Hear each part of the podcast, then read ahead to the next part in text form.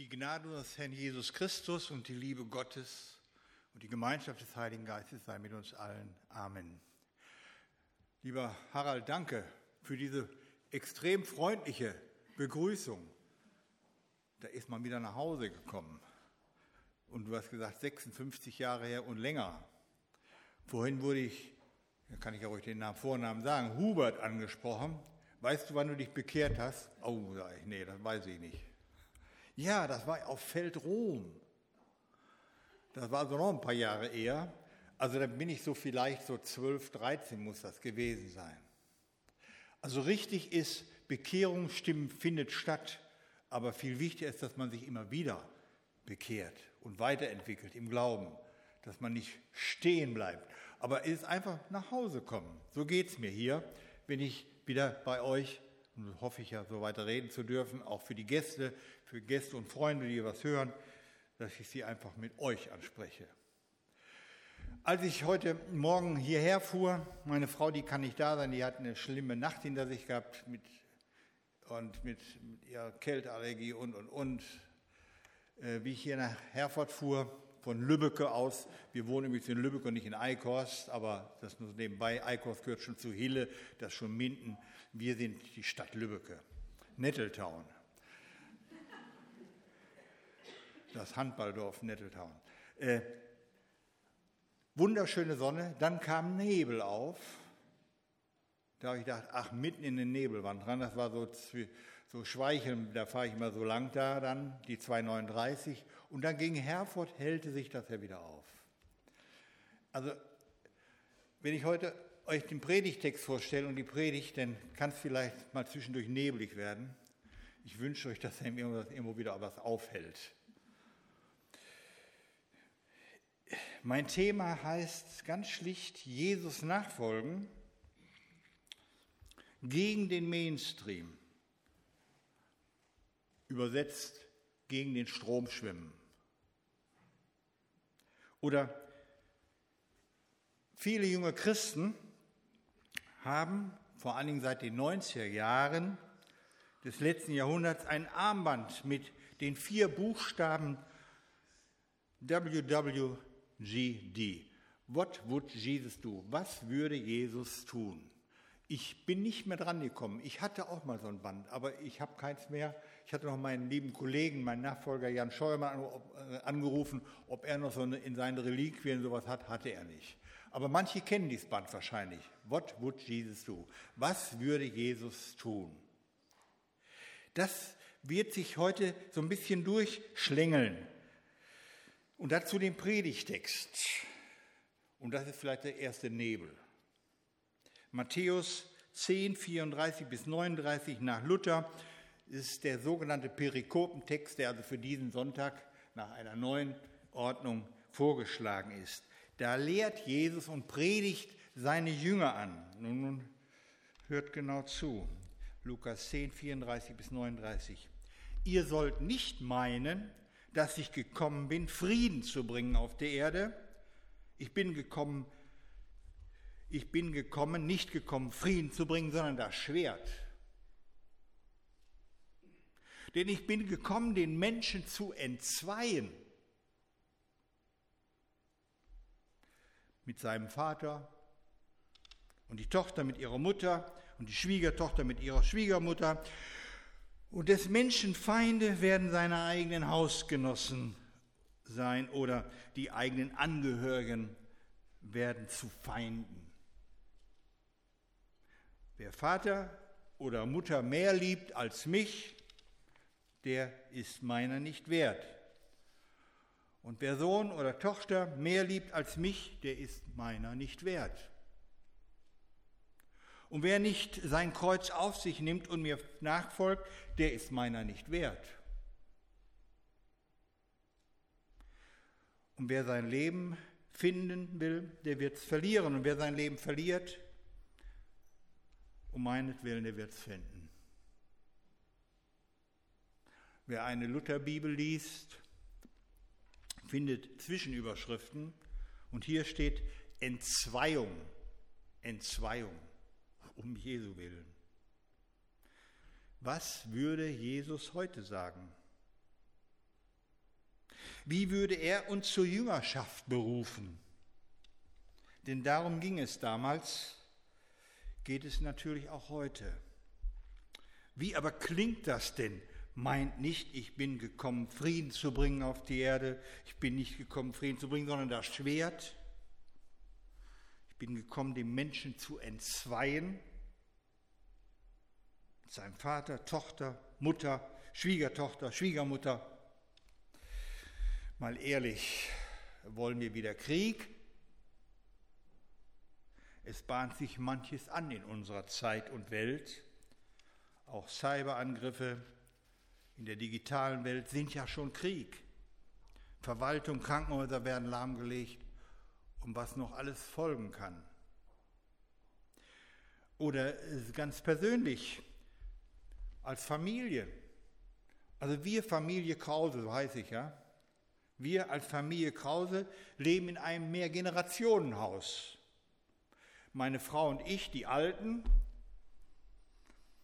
der Sohn und die Schwiegertochter mit zwei Kindern, unsere Enkel also, neun und zwölf Jahre, Top-Leute, super, da geht immer was ab und da ist immer was los, herrlich, aufregend, schön.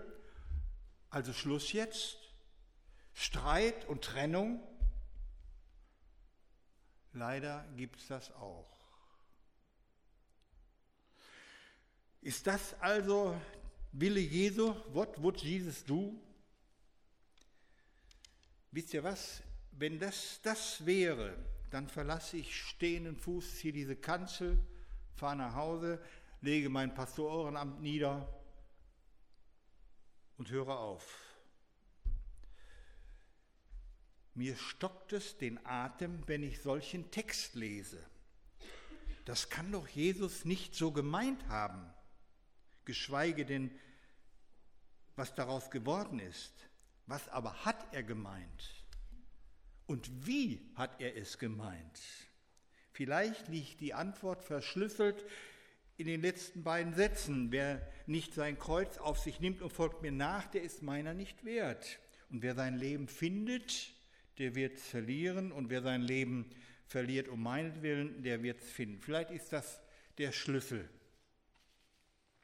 Als das Matthäus-Evangelium Ende des ersten Jahrhunderts geschrieben wurde, da war schon lange Verfolgung der ersten Gemeinden im gesamten römischen Imperium.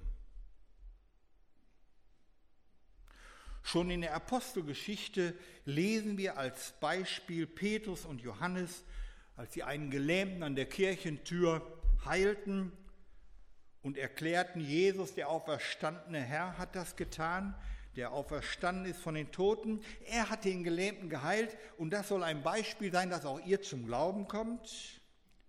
Das gefiel den Gralshütern des Gesetzes und der Kirche damals gar nicht so und den Theologen noch viel weniger.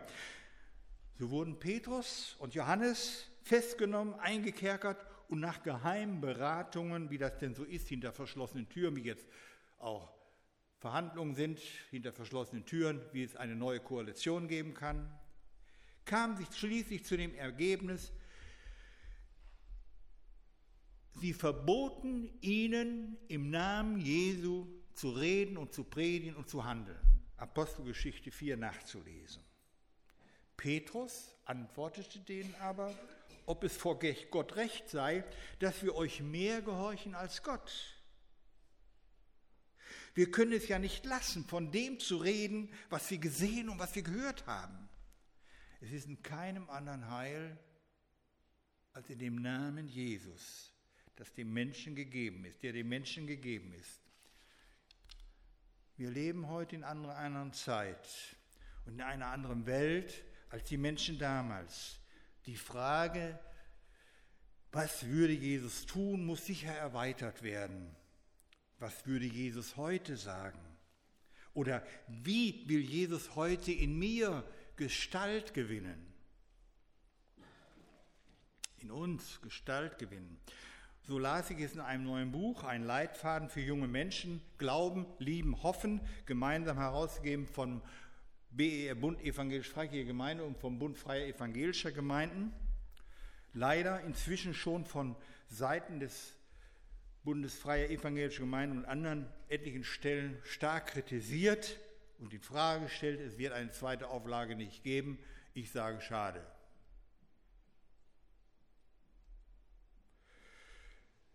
Wie will Jesus heute in mir Gestalt gewinnen? In uns. Was heißt Jesus nachfolgen?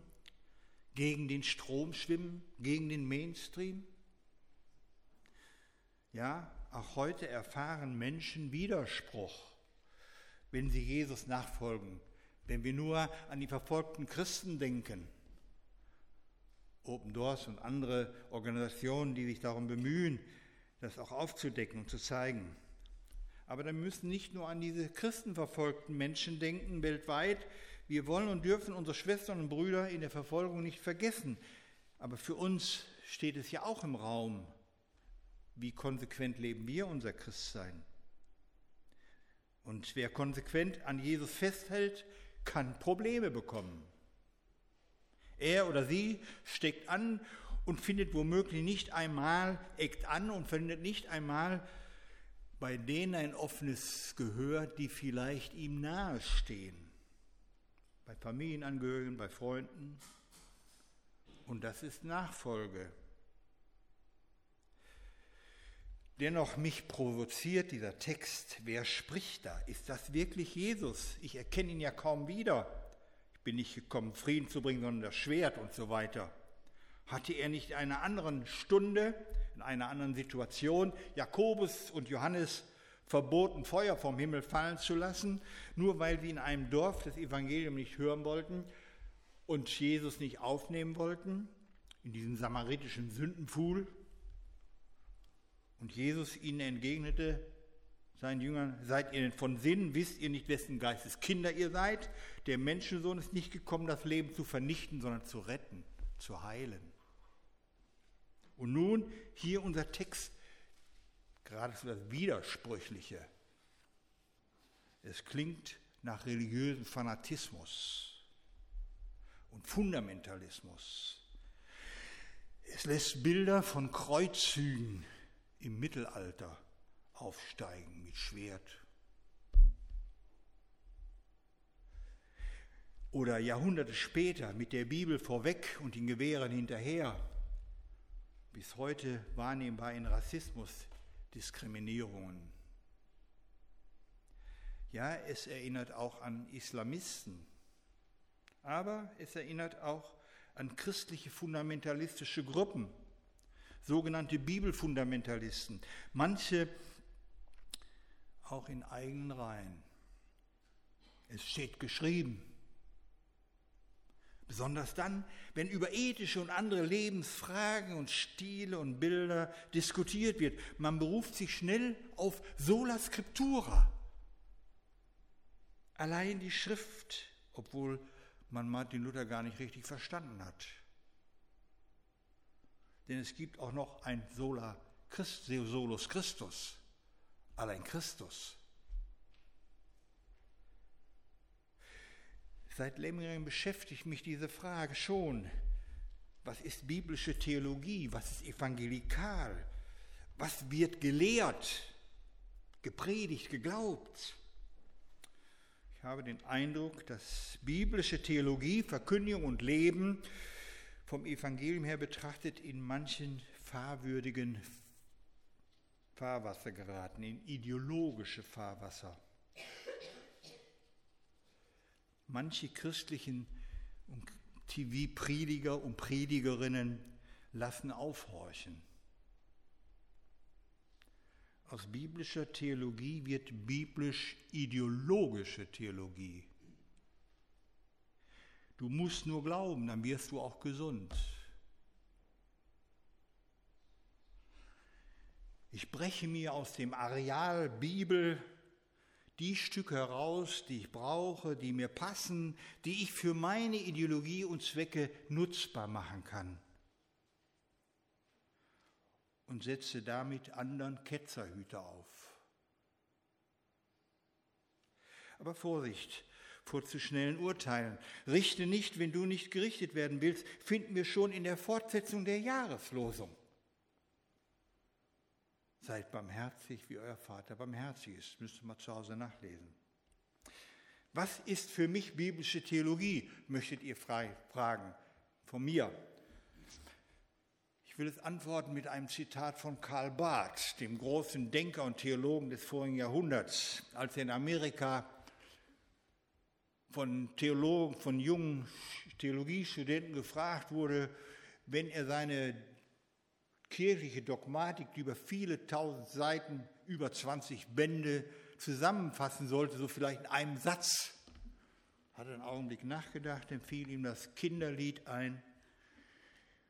Jesus loves me, this I know, because the Bible tells me so. Jesus liebt mich ganz gewiss, denn die Bibel sagt mir das, dies. Das ist biblische Theologie. Solus Christus, sola Scriptura.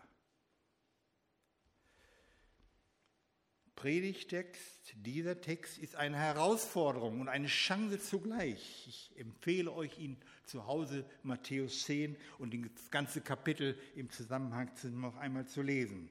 Wenn ich heute Jesus verstehen will, was er für mich und für uns meint, könnte ich den Text vielleicht auch einmal so lesen. Wundert euch nicht, wenn andere euch nicht verstehen und sich über euch ärgern. Wundert euch nicht, wenn sie auch, euch auch auslachen oder euch für verrückt erklären. Wundert euch nicht, wenn eure Angehörigen und Freunde euch ein wenig belächeln. Wundert euch nicht, wer mich glaubt, vertritt nicht den Mainstream die allgemeine Meinung. Er wurzelt in anderen Werten. Er eckt mit seinem Bekenntnis zu mir an. Jesus berief seine Jünger damals und sandte sie aus zu seinem Volk Israel und nicht darüber hinaus. So der Kontext des Kapitel 10 des Matthäus-Evangeliums. Jesus machte die Jüngerschaft, machte ihr bewusst, worauf sie sich einlassen. Es sollte wie ein Weckruf klingen. Passt auf, so wird es euch ergehen. Ihr predigt das Evangelium und erntet das Schwert. Wenn ihr mir nachfolgt, ihr werdet sogar Vater und Mutter von Bruder und Schwester gehasst. Es kommt unweigerlich zu Streit, zu Entzweiung, zu Bruch. Bedenkt die Folgen. Wer nicht sein Kreuz auf sich nimmt und mir nachfolgt, der ist meiner nicht wert. Und wer mein Leben, wer sein Leben gewinnen will, der wird es verlieren. Es geht um Jüngerschaft und die Folgen. Ihr erlebt Passion, ihr erlebt Leiden. An Leib und Seele werdet ihr leiden. Das ist Passion. Das aber heißt eben nicht, ihr sollt das Schwert ziehen und dem anderen das Ohr abhauen. Oder andere mit euren Verhaltensweisen zum Schweigen bringen, anderen zum Ärgernis werden. Das heißt das nicht. Nicht ihr tretet in Aktion, sondern ihr erlebt Passion, Leiden, um Jesu willen. Ja, ihr werdet getrennt von euren Familien und Freunden, Arbeitskollegen, weil sie sich von euch trennen und distanzieren. Genau das Gegenteil geschieht übrigens in fundamentalistisch-christlichen Gruppen. Da wird gefordert, sich von den Familien zu trennen. Da geschieht Aktion gegen die eigene Familie, gegen die eigenen Freunde. Daran kann man das zum Beispiel erkennen. Wo wirklich Nachfolge ist oder wo sektierisches Handeln stattfindet. Nehmen wir konkret ein Beispiel aus der Familie, das Jesus ja auch hier gebraucht, Vater oder Mutter verlassen. Wer Vater und Mutter mehr liebt als mich, der ist meiner nicht wert. Oder wer Sohn oder Tochter mehr liebt als mich, der ist meiner nicht wert. Heißt das nicht im Umkehrschluss, ich soll das vierte Gebot aus dem zehn Geboten Katalog streichen, Ehre Vater und Mutter sollst du ehren? Weg damit. Nein. In meiner Kölner Pastorendienstzeit wurde ich eines Tages von dem damaligen Gemeindeleiter gebeten, seine Mutter zur Beerdigung. Sie hatte in einer anderen Stadt gelebt und gehörte nicht zu einer Freikirche. Auf der Fahrt zur Beisetzung, der Friedhof lag so circa anderthalb Autostunden entfernt, erzählte er mir, als ich mich zum Glauben an Jesus Christus entschieden hatte und mich taufen lassen wollte, wurde ich von meinen Eltern gewarnt. Wenn du den Glauben wechselst, enterben wir dich.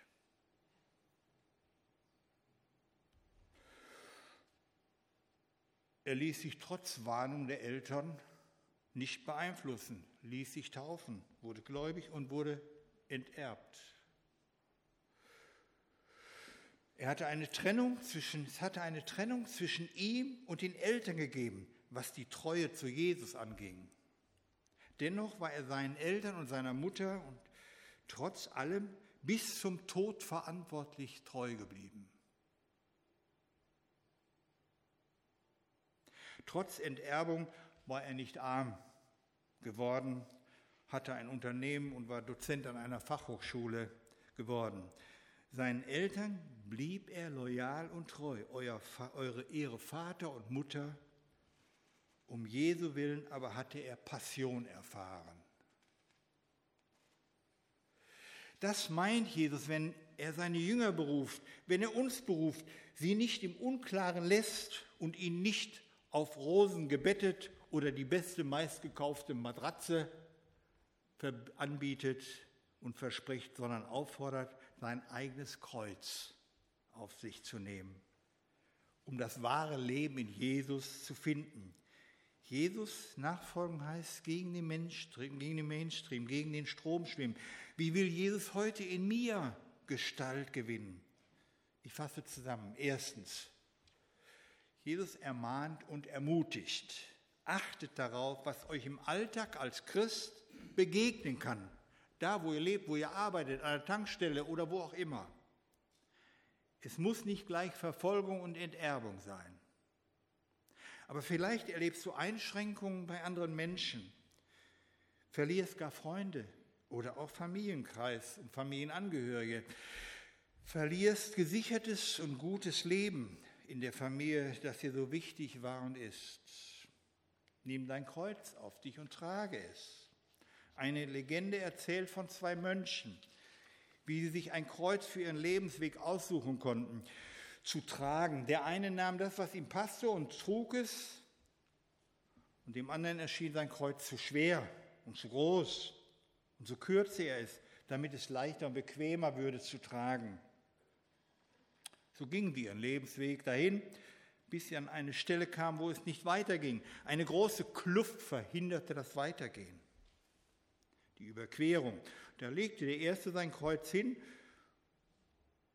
und die unüberbrückbare Spalte war überbrückbar.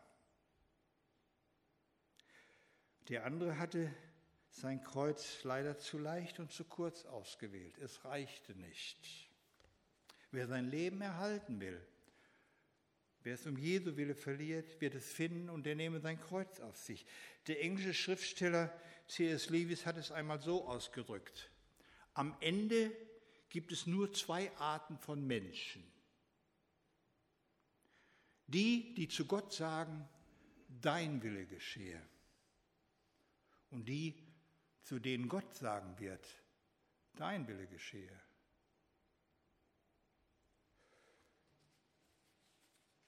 Keine Sorgen, liebe Geschwister und Freunde, das Kreuz Jesu passt für jeden und schenkt jedem Leben,